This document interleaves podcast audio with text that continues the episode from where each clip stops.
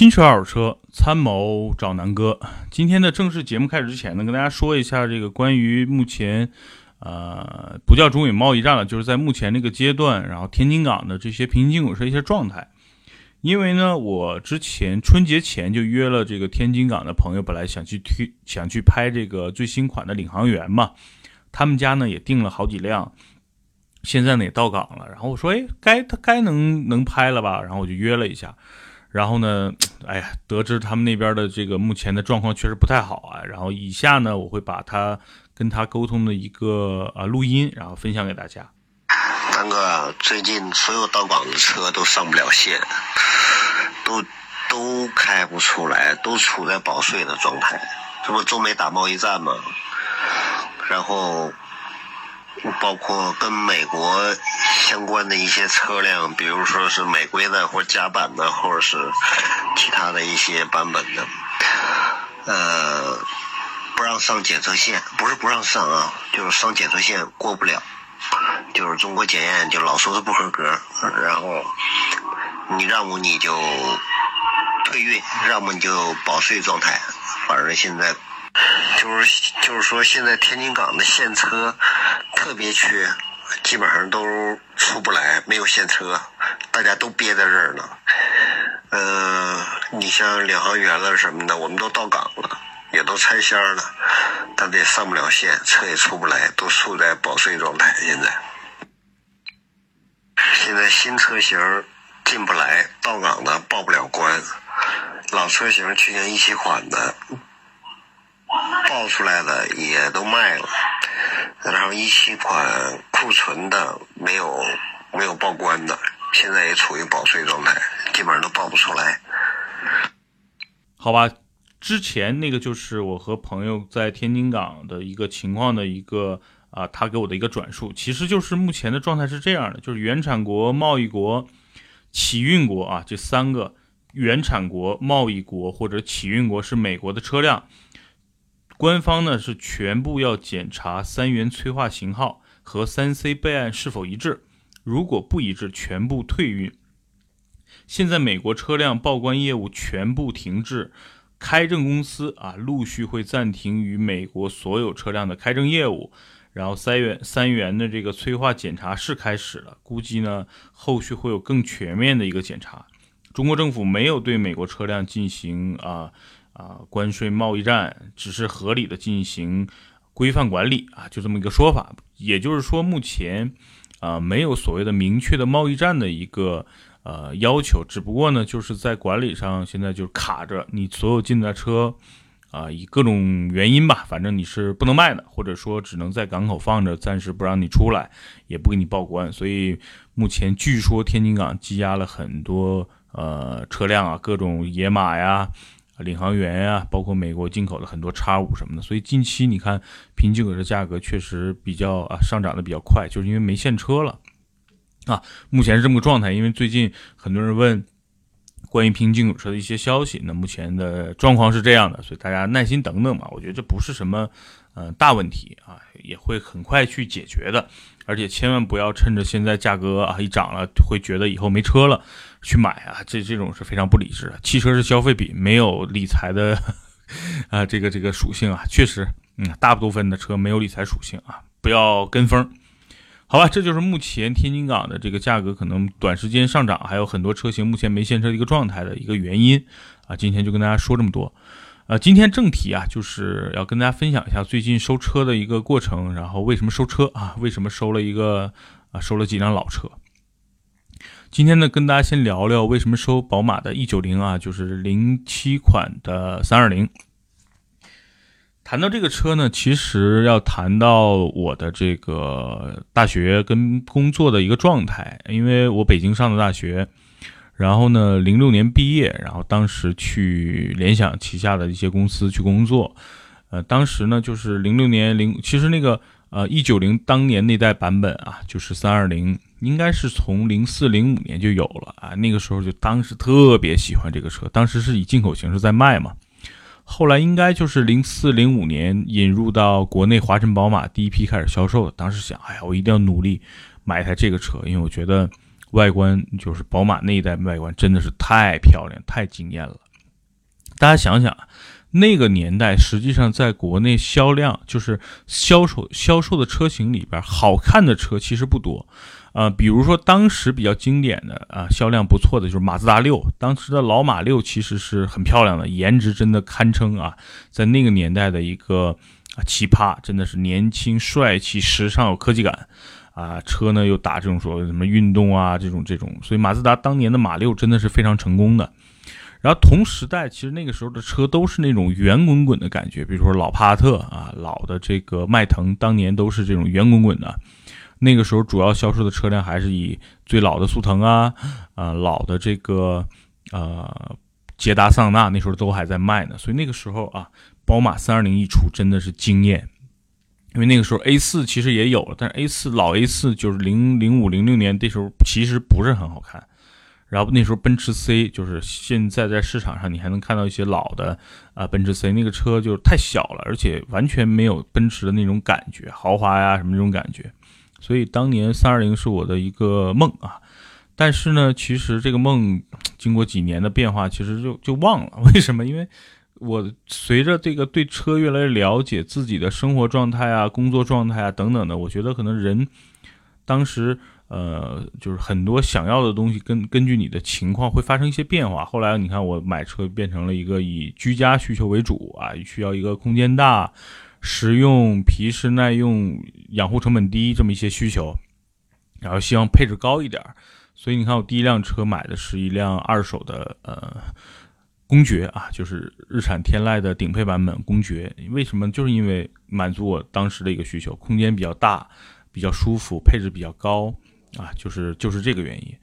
呃，当时就看着哇，通风座椅啊，BOSS 音响啊，双天窗啊，对吧？倒车影像啊，导航啊，然后这个副驾驶呢还有一个腿托，就现在像 ES 八上的一个女王座驾，特别适合我带着媳妇儿早上。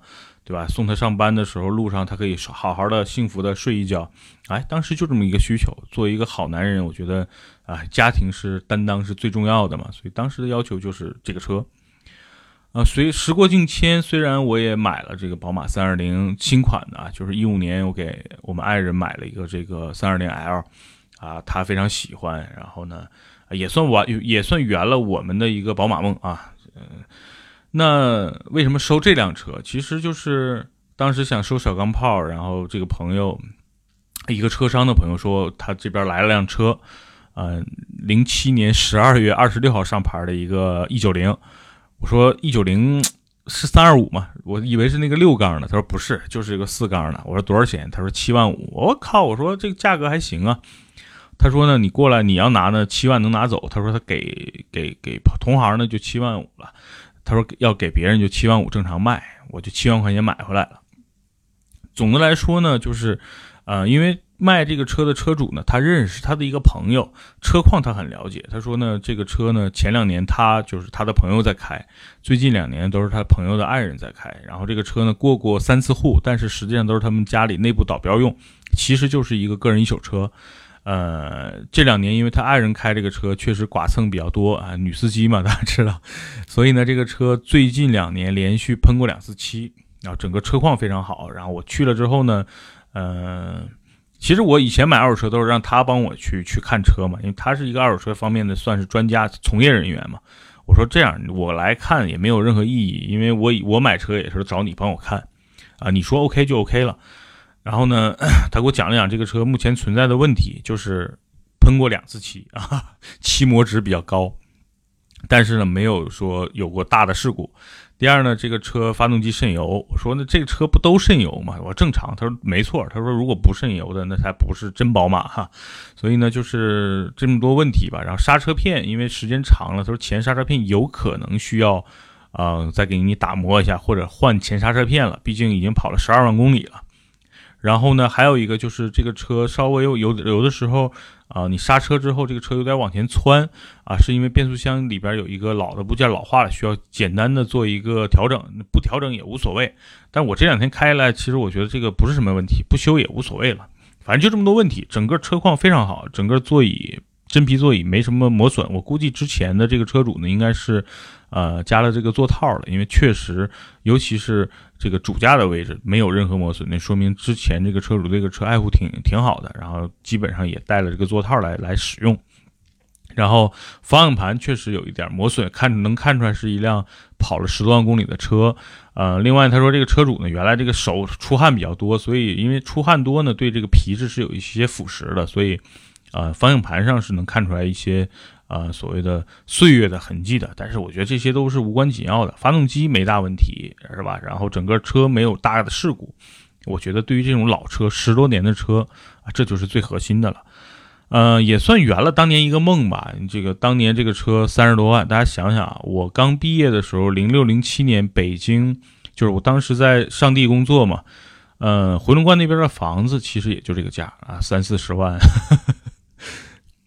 说错了，那个时候的啊，零六年的房子稍微已经涨了，就大概这个车，因为这个车是零六零七年上上上牌了嘛，当时这个车四嗯落地应该是四十万，因为是个高配车型。那个时候北京的房子也就是在，呃八十万到一百万，就是回龙观地区。然后回龙观地区小一点的房子就是四十万你是能买到的，啊，所以这个车当年就是一套房子的钱。所以那个时候真的是遥不可及的，对于我来说，啊，嗯，这个车配置还挺高。我看了一下，我以为这个车除了呃除了就是个宝马，什么配置都没有。仔细一看还可以啊，比如说后视镜的这个自动折折叠，六碟的 CD。呃，座椅加热，然后天窗带一个遮阳帘儿，呃，主副驾驶都是电动调节啊，氙灯啊，自动的大灯，我觉得还行。这个配置应该是当年的一个高配啊。比较遗憾的呢，它是个四缸，它如果是个六缸的话，多花两三万我也愿意啊。但是确实啊，这个东西得碰碰运气、碰缘分了。那说这个车优缺点吧，然后到底适合什么人买？我觉得呢，这个车优点就是底盘真的是好，毕竟这是。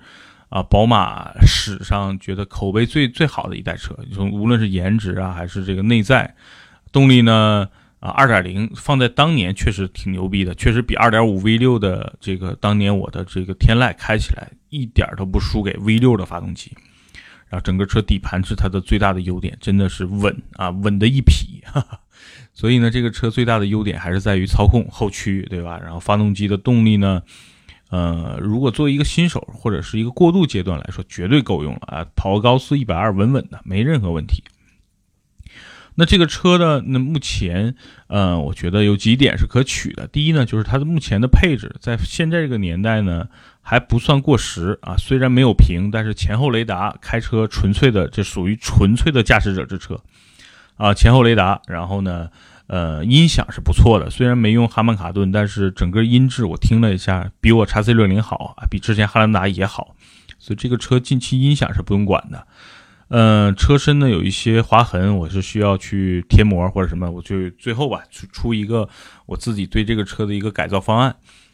嗯，说说这个车适合谁买？比如，如果你作为第一辆车买个二手车练手啊，体验一下这个宝马的驾驶乐趣，那这个车是绝对的一个首选。毕竟现在的价格六七万、七八万，根据车况。我这个车呢不是最便宜的，但是也不是最贵的，因为七万块钱其实啊，对于零七年底就就当它是零八年一月份的车吧来说，呃，不便宜。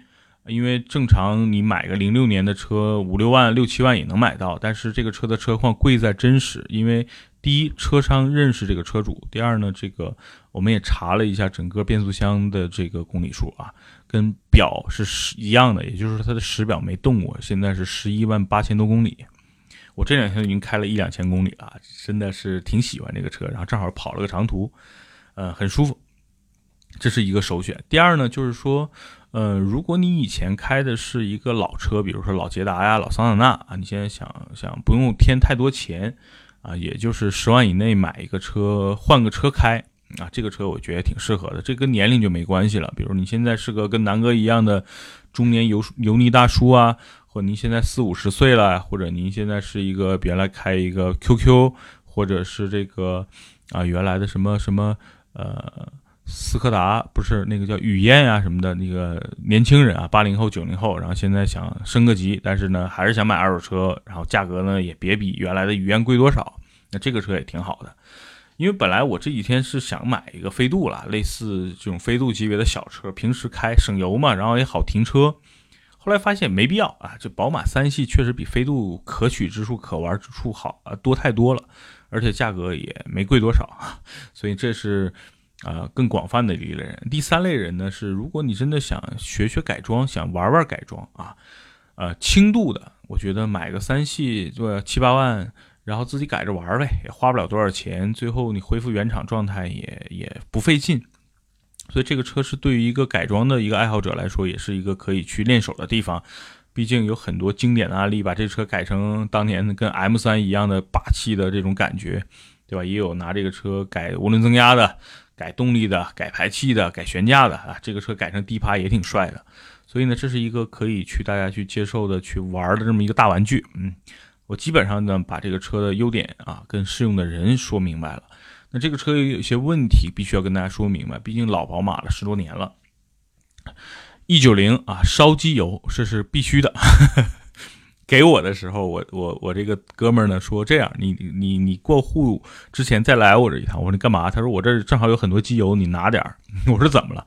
他说这车呢，差不多每一千公里能烧零点三到零点四升，也就是两三千公里。啊，烧一升油，所以呢，你要记着点儿，啊，没事就往里补一瓶。然后呢，我那天去了，他给我拿了一箱啊，拿了六瓶，因为现在机油不贵嘛，而且这种车也不挑机油，五 W 四零啊，五 W 三零，五 W 二零都行。他给我拿了一堆五 W 四零的呃机油啊，反正够用，能用，然后全全合成的，一瓶呢估计五六十块钱啊，给我拿了拿了几瓶，他说没事，你往里加一瓶呗。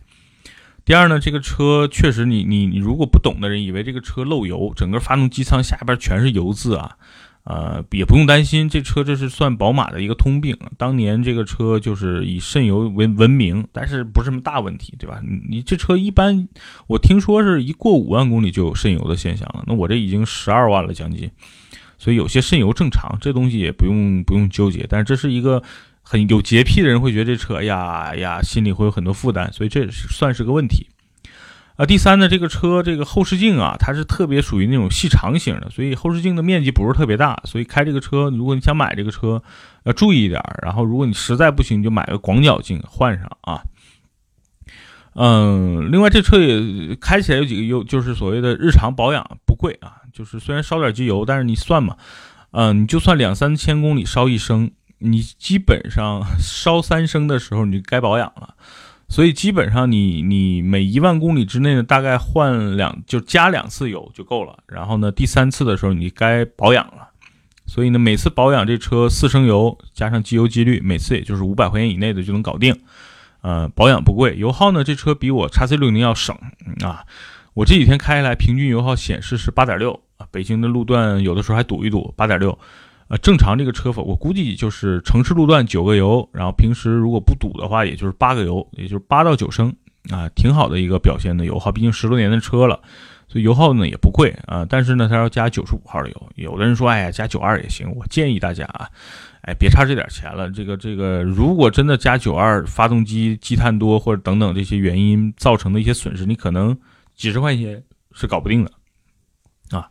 所以这些就是。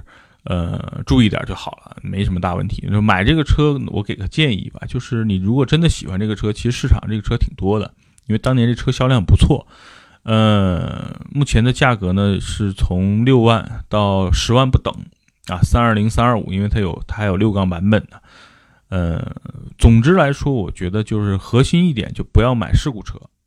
然后呢，找一个懂车的人看看这车是不是动过发动机，或者说有过事故。动过发动机其实也算正常，因为有的烧机油，它通过改一些什么气那个发动机里边一些密封垫儿能够改善，所以有的人去去拆过发动机，换过那个油封啊等等这些东西。但具体要看的就是看这车有没有事故了。如果没有事故，这个车稳稳的再开个几年也不会有什么大问题的啊。这个车还是挺挺皮实，挺挺好用的。啊，整个车门啊，质感啊，整体来说我觉得还行。